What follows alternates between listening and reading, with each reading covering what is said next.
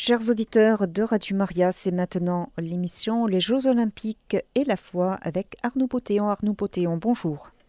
Bonjour, bonjour chers auditeurs de Radio Maria. Eh ben, je vais vous parler de aujourd'hui du corps souffrant du sportif. C'est un peu le mien parce que j'ai couru, j'ai couru, j'ai couru. Et vous savez que dans le studio parisien de Radio Maria, il y a des escaliers. Donc c'est toujours le premier pas qui, est le plus dur. Et, il y a pas mal d'escaliers. Donc là, je, suis, je, je, souffre, je, je, souffle aussi.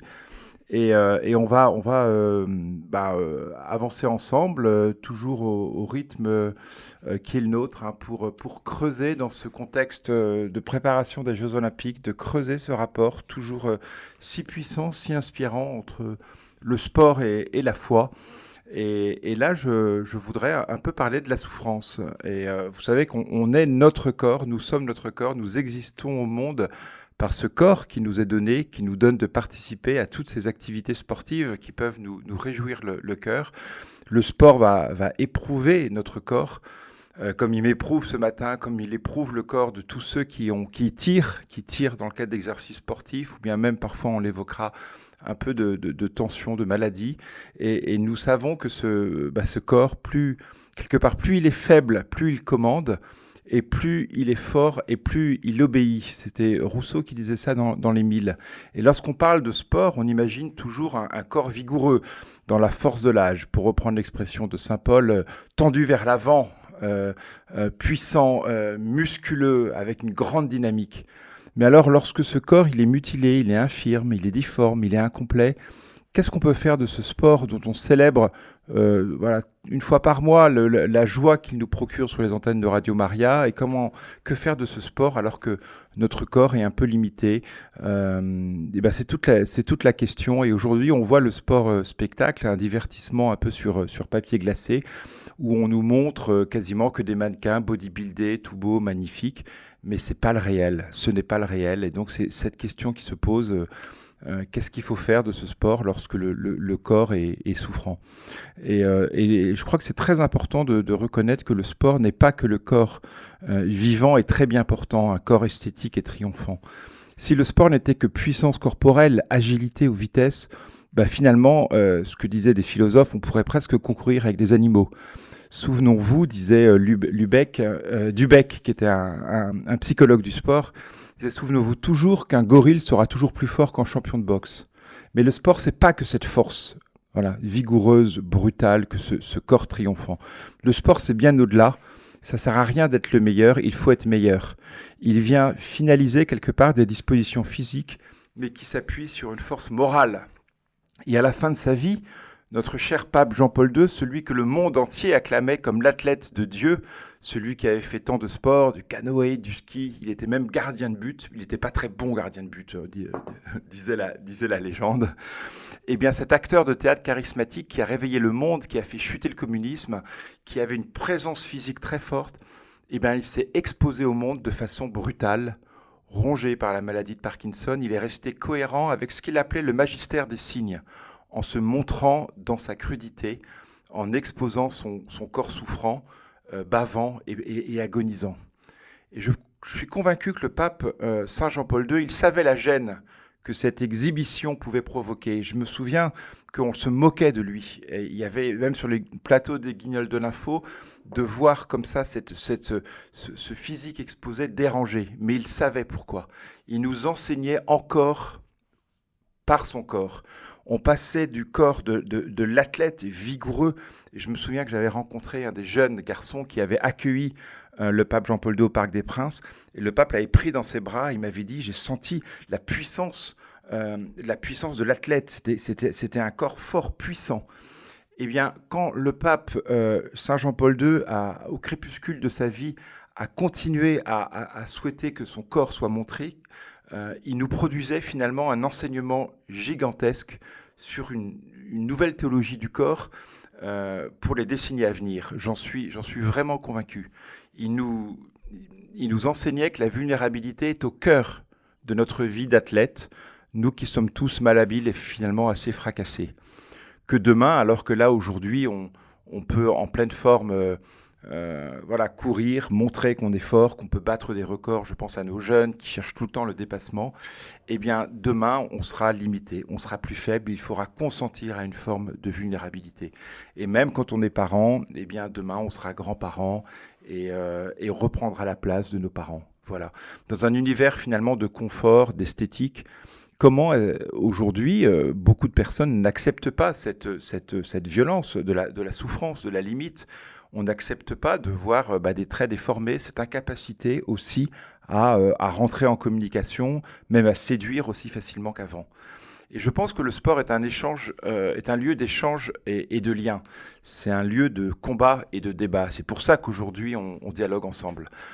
Ayant expérimenté sur son corps l'épuisement, ayant supporté le regard de, de commisération d'un adversaire à l'issue d'une défaite, ayant abandonné ses espoirs de victoire ou de conquête après un accident, l'authentique sportif, il connaît sa vulnérabilité. Et il sait aussi que sa valeur naît de sa vulnérabilité. Pourquoi? Parce qu'il sait donner du sens à la souffrance. Il se sait estimé comme il s'est vu méprisé. Et quand je disais, je parlais du, pas en avant, mais il continue. C'est ces forces de vie qui vont euh, voilà, surpasser un peu ces élans de découragement et donc de mort. Le découragement, c'est la mort.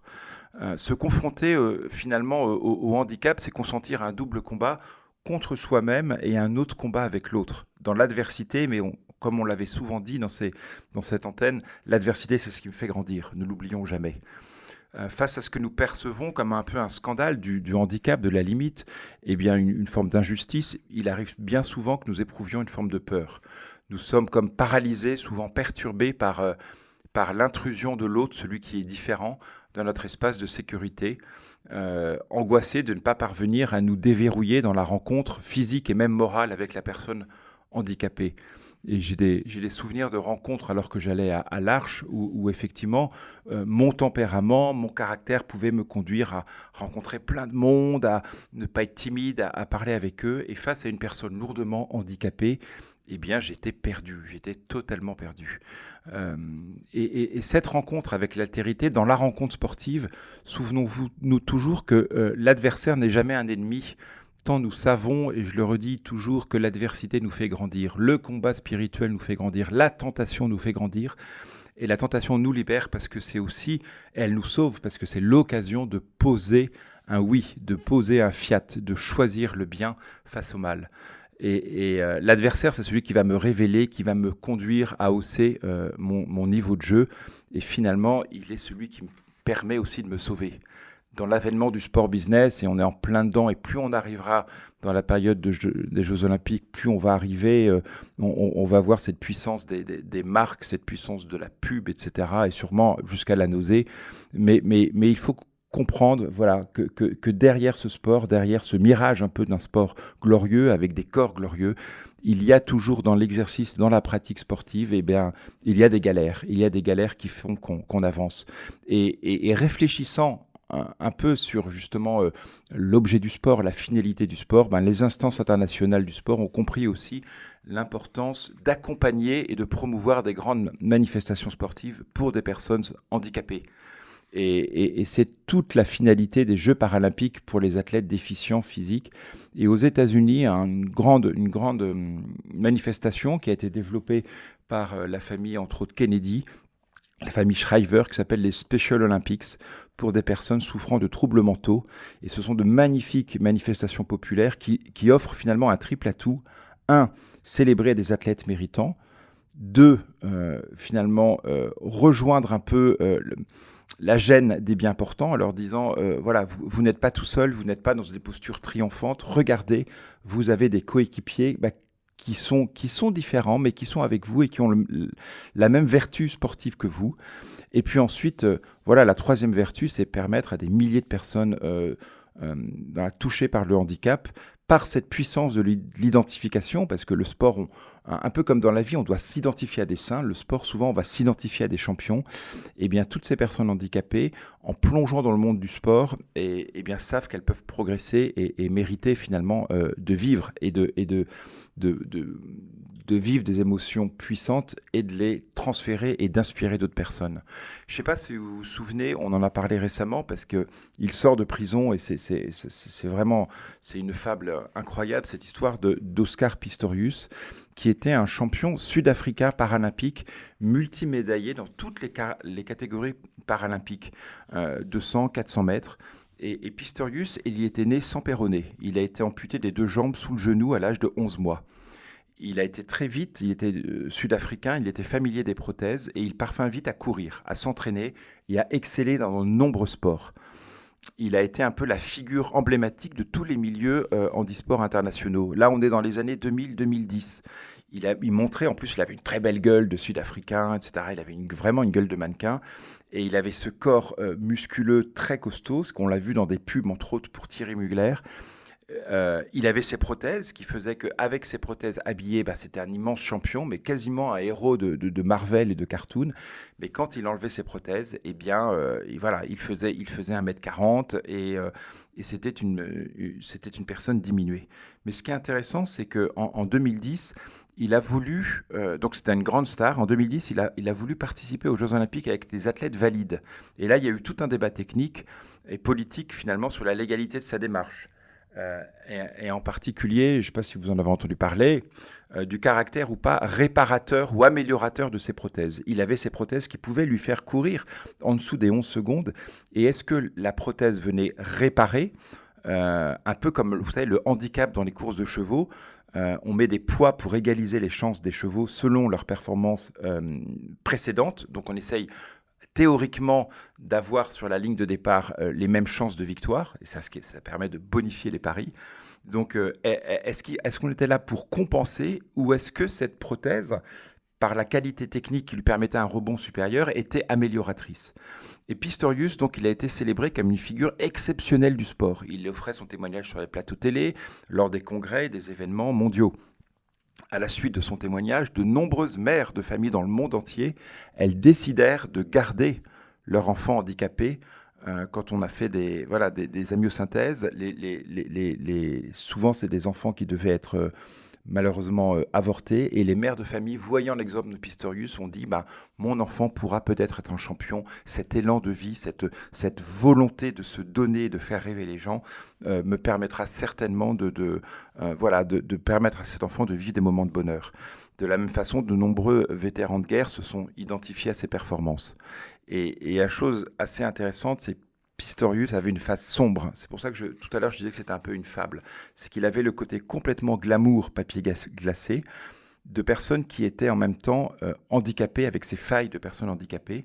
Et quand il a eu cette espèce de deux-mesures de dire je vais courir avec les valides, il a, il a explosé. Et il y a eu un fait divers tragique qui fait que dans une nuit d'angoisse, on ne sait pas ce qui s'est passé. En tout cas, il n'était pas sous, euh, il n'avait pas pris de drogue. Eh bien, euh, pensant qu'il y avait une intrusion chez lui, vous savez, en Afrique du Sud, on, a, on, est souvent armé. Eh bien, il a tiré et il a tué sa compagne. Et, personne ne sait ce qui s'est passé. Et il est resté euh, dix ans en prison. Il vient d'être libéré. Moi, j'ai eu l'occasion de rencontrer Pistorius. J'ai eu l'occasion de rencontrer Pistorius à Barcelone lors d'un congrès sur le sport. Et je lui avais clairement dit, vous savez, Oscar, je pense que en Europe occidentale, avec les échographies, euh, de nombreux euh, enfants, euh, s'ils n'avaient pas entendu, de nombreuses mères de famille, de, nombreux enfants n'ont pas eu la chance de naître parce qu'ils n'avaient pas suffisamment entendu votre témoignage et entendu écouter votre, voilà, votre vie de, champion malgré ce, ce, handicap très très lourd à la naissance. mais, c'est intéressant parce qu'on est vraiment sur la brèche, on est vraiment dans l'ubris où le pire côtoie le meilleur. Et, il m'arrive très souvent de, bah, de prier pour Pistorius. Et puis, des, je me souviens lors de ce rendez-vous, euh, alors qu'il voulait rentrer chez les Valides, j'ai vu un homme complètement embarqué dans un système de, de voilà, de, sport business, de glamour. Il, devait donner une conférence, mais, mais euh, on sentait un peu que son handicap était un peu instrumentalisé. Euh, voilà, j'ai le souvenir d'avoir vu quelqu'un avec le regard un peu, un peu vide, un peu perdu, comme embarqué dans une aventure qui n'était pas, pas la sienne. Euh, tout le paradoxe aussi vous voyez, euh, de, cette société gavée de bonnes, de bonnes intentions, c'est que nous sommes dans une société qui élimine massivement et sans bruit les enfants dans le sein de leur mère. Et je le dis alors qu'on est le, le, lendemain de la marche pour la vie. La marche pour la vie qui a, qui a rassemblé plusieurs milliers, souvent de jeunes, de la jeune génération en France. Ils étaient 500 000 dans les rues de Washington vendredi dernier. Et dès qu'ils sont un peu, entre guillemets, ciblés comme anormaux, déficients, ils sont contraires au canon du monde euh, civilisé, eh bien cette, cette peur de la solidarité, cette peur du risque, euh, bah, conduit tout simplement à, euh, voilà, à, les tuer. Alors, alors ce monde, entre guillemets, civilisé, il a besoin de se donner bonne conscience, comme s'il savait finalement, comme le disait pape François, cette culture du déchet, eh bien, il a besoin de faire pleurer dans les chaumières. Alors, il organise aussi des Jeux paralympiques. Il fait applaudir des athlètes handicapés. Il va lever des fonds au Téléthon, alors même que demain, les bénéficiaires du Téléthon, certainement, ne seront même plus là parce qu'ils auront été éliminés euh, dès leur naissance. Donc, je ne suis absolument pas dupe euh, aussi d'une forme de un peu de charity business euh, autour, euh, autour du handicap. Mais moi, ce qui m'intéresse aussi, c'est le terrain du sport. Euh, savoir que ce corps handicapé, ce corps limité, c'est demain aussi peut-être le nôtre, et, que ces, corps aussi souffrent souvent d'une relation tronquée par ces regards inquiets, ces regards de, de pitié et de, et de commisération. ces corps faibles, qui, aux yeux du monde performant, voilà, peuvent finalement comme embarquer euh, toute la personne, toute la personne qui, a ce corps dans, dans, un, dans, une zone un peu de droit diminué, euh, eh bien, ces corps faibles euh, accueillent souvent des personnalités exceptionnelles qui auront compris que la bonne sensation corporelle, la puissance physique, la belle santé du corps ne sont finalement que des variables externes qui n'affectent en rien l'immense dignité de la personne et surtout la grande potentialité de leurs actions. Euh, souvent, ces personnes arrivent à dépasser le paraître, elles accèdent à une dimension nouvelle, une sous-couche de leur personnalité souvent inexplorée, celle de l'esprit et de l'âme. Et c'est là qu'on voit un peu la limite euh, de l'enveloppe corporelle, qui est celle qui nous permet de rentrer en relation à l'autre, mais derrière, euh, quand le corps est souffrant, quand le corps est limité, il est vulnérable, eh bien, on rentre dans un cœur à cœur et on rentre, voilà, on a, on a accès à, l'âme euh, de la personne et finalement aussi à un élément de sa dignité qui englobe tout, toute sa personne, corps, âme, esprit. Et j'avais été très marqué par le témoignage d'un jeune euh, rugbyman qui s'appelait Kassem. Il était joueur de première ligne, paralysé après une rupture de la moelle épinière suite à, l'effondrement d'une mêlée. Et il disait la chose suivante, il disait dans un, dans un dans une, conférence euh, évoqué dans un livre Dieu aime-t-il le rugby de Jean-Claude Lombard, un livre paru en 2003. Il disait Pour moi, vivre, c'était les sensations, les éprouver dans mon corps. Maintenant, je n'ai plus cela, c'est quelque chose de nouveau. Alors, ce, ce jeune Kassem, il a découvert la vie spirituelle. Il a refusé l'abrutissement des divertissements et de la télé. Il a combattu de front, puis il a consenti pour rebondir. Il a accepté sa souffrance. Il a compris qu'il pouvait plus compter sur ses propres forces, alors qu'il était, comme beaucoup de sportifs de haut niveau, dans une forme de toute puissance, dans une forme de, maîtrise de tout, de tous les éléments autour de lui. Vous savez, on dit souvent que les, champions de, de, haut niveau euh, ont, trois, entre guillemets, caractéristiques. C'est terrible. Hein. Ils sont paranoïaques, ils sont obsessionnels et ils sont compulsifs et il y a une forme de, de, de, côté complètement obsessionnel. Et lui, il a lâché prise et, euh, et, et, il, a, il a compris que le niveau de la relation devait être beaucoup plus d'ordre spirituel. Si ton cœur te condamne, Dieu est plus grand que ton cœur, nous dit toujours euh, l'Évangile. Euh, Nietzsche disait que la, la, plus grande douleur est le dernier libérateur de l'esprit. Elle seule nous contraint à descendre dans nos dernières profondeurs. Il y a des choses comme ça, parfois, tu as des fulgurances de, de, Nietzsche. Euh, la plus grande douleur est le libérateur de l'esprit. C'est-à-dire quand on, quand on a cette douleur aussi corporelle, et eh bien, on, touche euh, finalement à une nouvelle réalité qui est, qui est la, la, réalité spirituelle qu'on va puiser dans nos profondeurs. La douleur et la souffrance, finalement, elles, elles autorisent ce second souffle qui va naître du tréfonds de l'âme lorsqu'on est, comme disent les sportifs, totalement carbonisé. Pour les, chrétiens, la souffrance subie nous, associe à la souffrance volontaire du Christ innocent, qui nous rejoint dans nos douleurs physiques et dans toutes nos errances morales afin de nous ouvrir un chemin de rédemption. Euh, un, préfet euh, de la République française, Jean-Christophe Parisot, qui avait écrit un livre en 2011 qui s'appelait Préfet des autres. Et, Jean-Christophe Parisot, depuis, est décédé. Il était diacre et, il, a, il a rejoint un peu ces, témoins d'une vitalité exceptionnelle. Il était, il était myopathe et donc il était sur son fauteuil roulant euh, et il avait un homme, un caractère très fort et avec un style direct, il, débordait d'une vitalité absolument stupéfiante.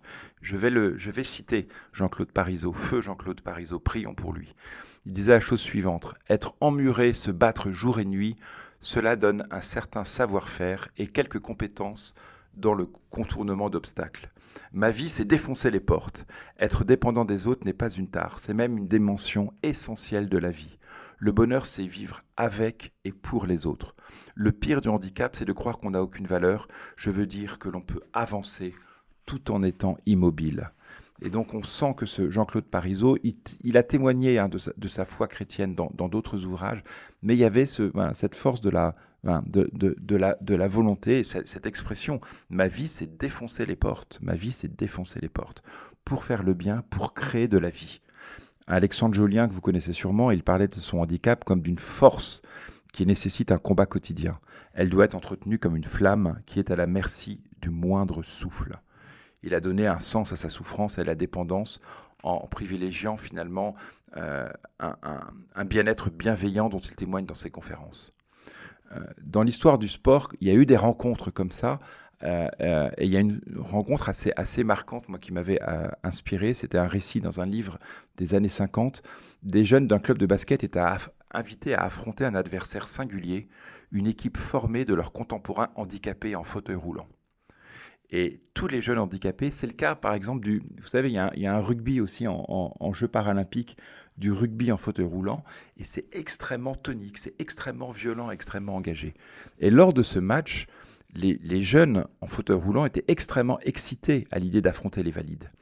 Or, ce match fut un fiasco, en raison de la gêne des bien portants qui refusèrent le combat. Ils étaient comme empruntés, paralysés, prétextant la peur de faire mal. Or, les jeunes en fauteuil roulant, ils étaient fougueux, il voulait, il voulait vraiment, euh, il voulait du combat, il voulait de la chute, il voulait du souffle, et euh, il, voulait, il voulait combattre, il voulait chuter, il voulait se relever. Il désirait finalement ardemment l'aspérité d'une rencontre tonique et complètement décalée et exotique. Il rêvait d'un match viril. Et finalement, ils se sont heurtés à une gentille commisération. Les personnes valides les ont relégués finalement dans une division inférieure, incapable d'accepter cette différence. Et cet épisode un peu nous, enseigne dans les personnes, euh, je crois qu'il est très important quand on rencontre des personnes euh, bah, en souffrance, avec un, handicap physique visible ou non visible, de, repenser à ce match entre euh, de basket entre les, valides et les non valides.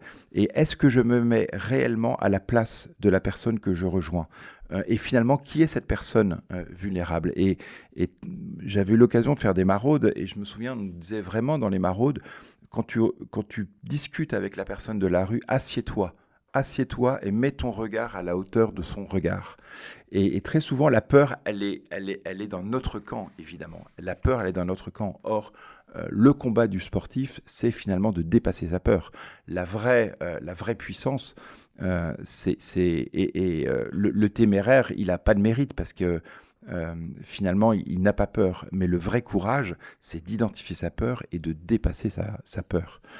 l'histoire du, sport nous enseigne de, énormément de choses. Donc j'espère que mes, amis de Radio Maria vous souviendrez de ce, match de basket entre des jeunes valides et, invalides. Mais il y a d'autres exploits euh, sportifs et, en particulier d'athlètes qui ont été dotés de difformités physiques, qui étaient des objets de moquerie dans la vie civile, mais qui pouvaient offrir un avantage décisif dans le sport. Et ça, c'est un peu une forme de revanche, un peu, du handicap.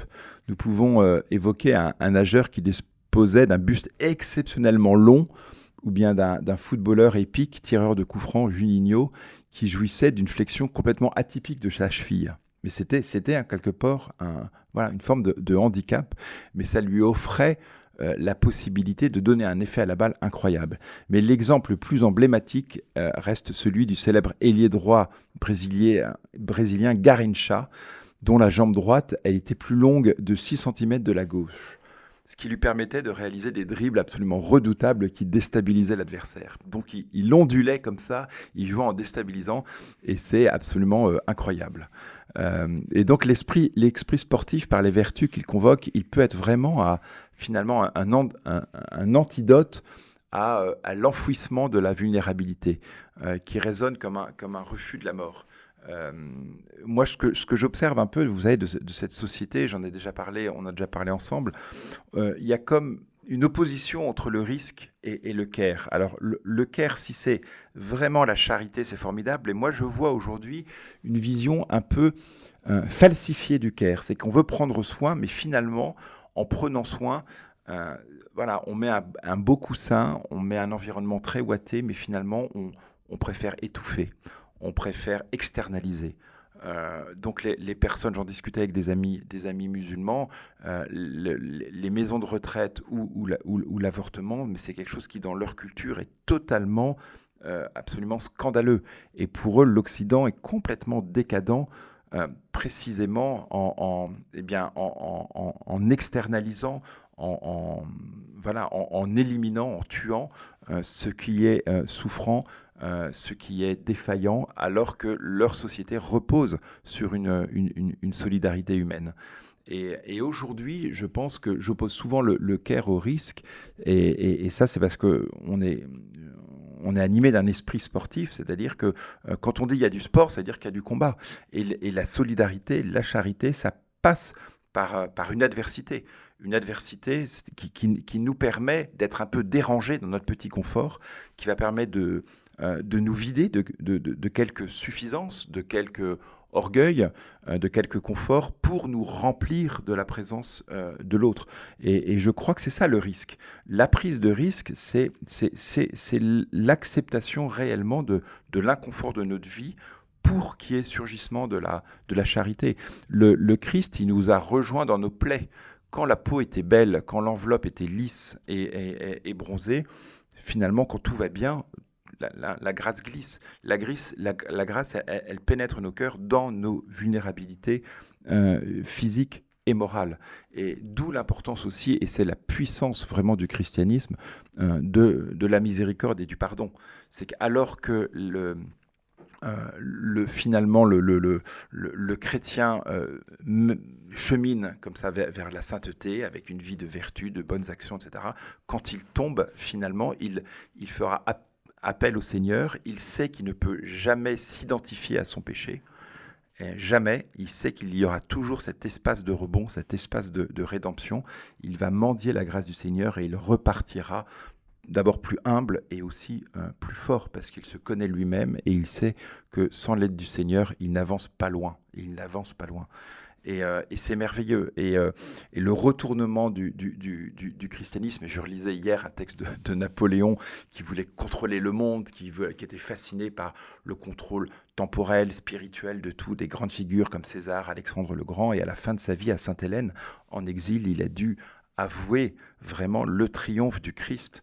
Et le triomphe du Christ, il l'écrivait, c'est par la charité, c'est par la charité, c'est par le décentrement de soi et par cette miséricorde qui fait que le, bon larron, alors que euh, le bon larron va devenir le plus grand saint, parce qu'il a cet espace de liberté pour, pour dire au Seigneur, euh, tu es mon sauveur. Et, Jésus lui dit, bah, tu es avec moi au paradis.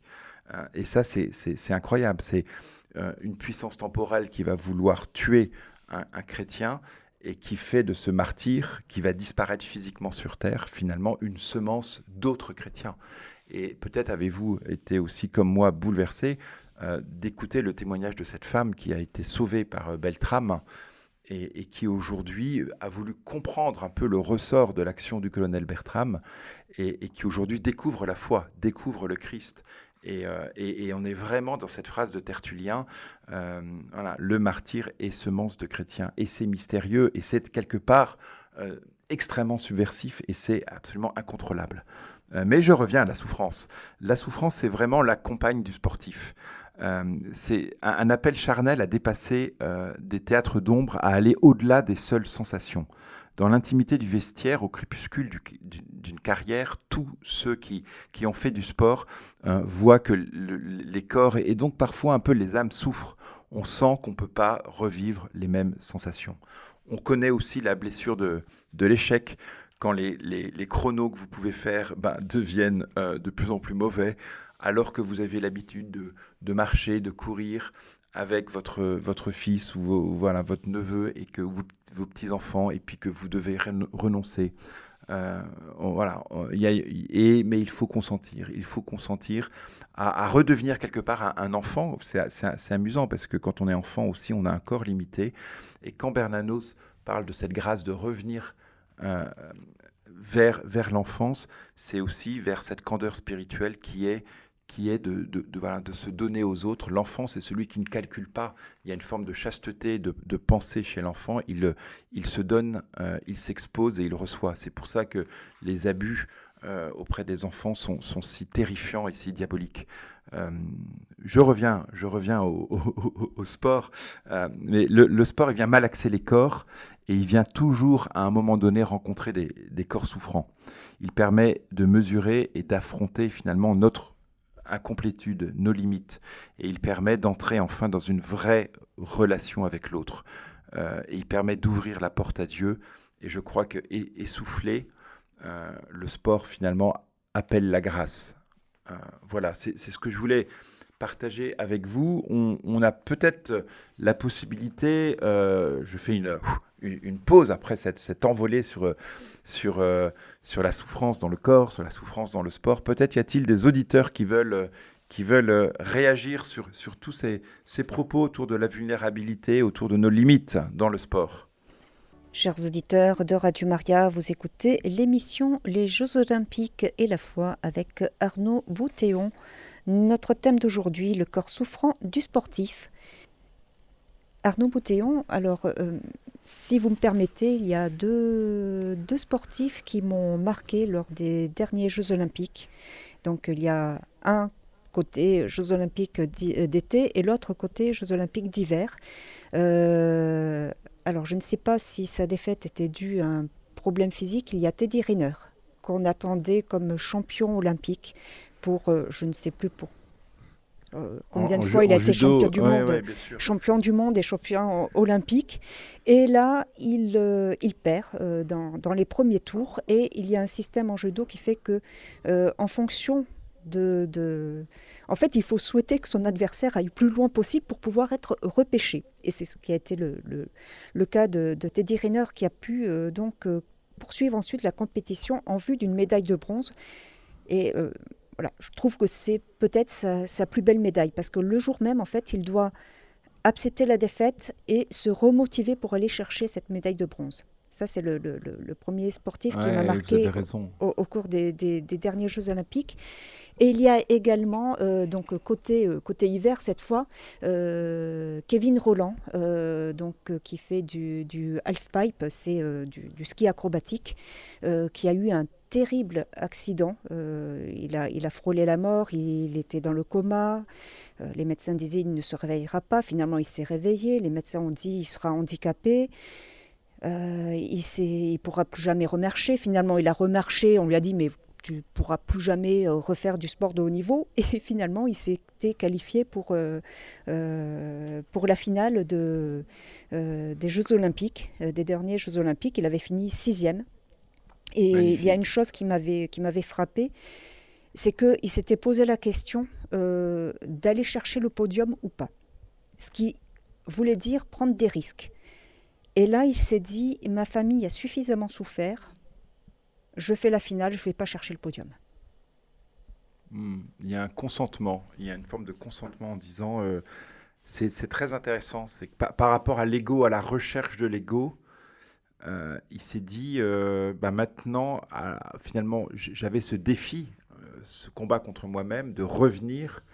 Et alors que, eh ben, je dis, bah, ma, future couronne, ça sera pas la, couronne sportive, mais ça sera la, ça sera la communion avec les gens qui me sont chers.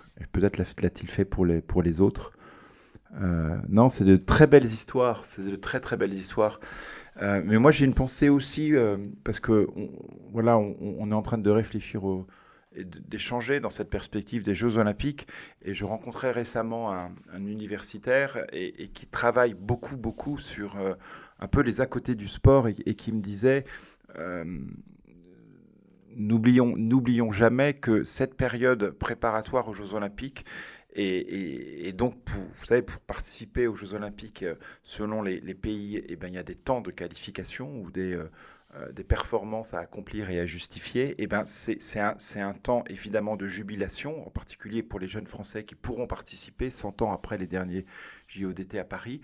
Mais, mais c'est aussi un temps de grande, grande, grande souffrance pour tous ceux qui ne seront pas dans les minima et pour tous ceux qui euh, depuis 4, 5 ans, euh, parfois même 10 ans, travaillent pour euh, se qualifier, pour participer aux Jeux Olympiques, mais qui seront dépassés par d'autres par d'autres champions. Donc c'est aussi une période de, grande souffrance. Et, la semaine dernière, j'ai eu la, grande chance de, de, rencontrer Nelson Montfort. Vous savez, Nelson Montfort, c'est ce, journaliste de France Télévisions emblématique, Nelson, euh, qui est un ami, je peux le dire, euh, va participer à ses 16e Jeux Olympiques. Euh, donc tous les deux ans, mais c'est ses 16e Jeux Olympiques. Et, donc il est aussi aussi la voix emblématique du patinage artistique de Roland Garros, enfin voilà, et, il a été acclamé par les jeunes d'une école catholique. Et il évoquait cette souffrance dans le sport, Nelson, en évoquant un grand champion euh, qui avait, euh, qui était resté, euh, je crois, qui avait eu la médaille d'argent et qui lui avait dit, Nelson s'était posé la question, lui avait posé la question, lui disant, est-ce que tu penses souvent à ta, à ta défaite? Parce qu'on ne retient que les champions olympiques, on retient pas, l'histoire ne retient pas les médailles d'argent, très peu. Et il lui a dit, je pense à ma défaite quatre fois par heure. Donc il y a aussi autour de, ces grands champions des, personnes qui sont profondément, bah, qui restent blessées, qui restent blessées et qui pensent aussi, et, c'est là que, qui pensent qu'elles vont s'identifier à leur échec. Et, c'est là que euh, bah, l'environnement, la famille, euh, doit montrer que derrière cette espèce de dictature de la performance, cette espèce d'obligation de la médaille, euh, il y a une personne qui ne doit ni s'identifier à, son, à sa médaille, à son trophée, à son palmarès, ni s'identifier à ses échecs. Et c'est une personne dont le corps est le temple de l'esprit et, qui est une personne avec une immense dignité, mais au-delà du sport, vraiment au-delà du sport. Et je voudrais terminer cette, cette chronique par une très belle prière de, Saint Thomas More que j'aime beaucoup, qui, qui s'appelle Donne-moi ta grâce. Et c'est une prière que je lis de temps en temps. J'aime beaucoup Thomas More, d'abord parce que c'est un laïc, euh, et, c'est une figure euh, voilà, politique euh, très importante. Il était ami avec le roi d'Angleterre et il n'a pas voulu trahir sa conscience de catholique alors que le, le roi finalement a voulu jouer avec des accommodements raisonnables pour avoir son approbation et, euh, euh, euh, et, et, rompre son mariage, cette alliance devant, devant Dieu. Thomas More, c'est aussi l'apôtre du mariage. On, le présente comme le saint patron des politiques, mais derrière, c'est vraiment l'apôtre du mariage et du consentement entre un homme et une femme devant Dieu, et que rien, qu'aucune finalement compromission politique, qu'aucun arrangement euh, ne, doit, euh, ne, doit, ne, doit, ne doit ébranler. Et, euh, et Saint Thomas More, qui était connu aussi pour son humour, sa légèreté, sa gourmandise, donc c'était quelqu'un de très incarné.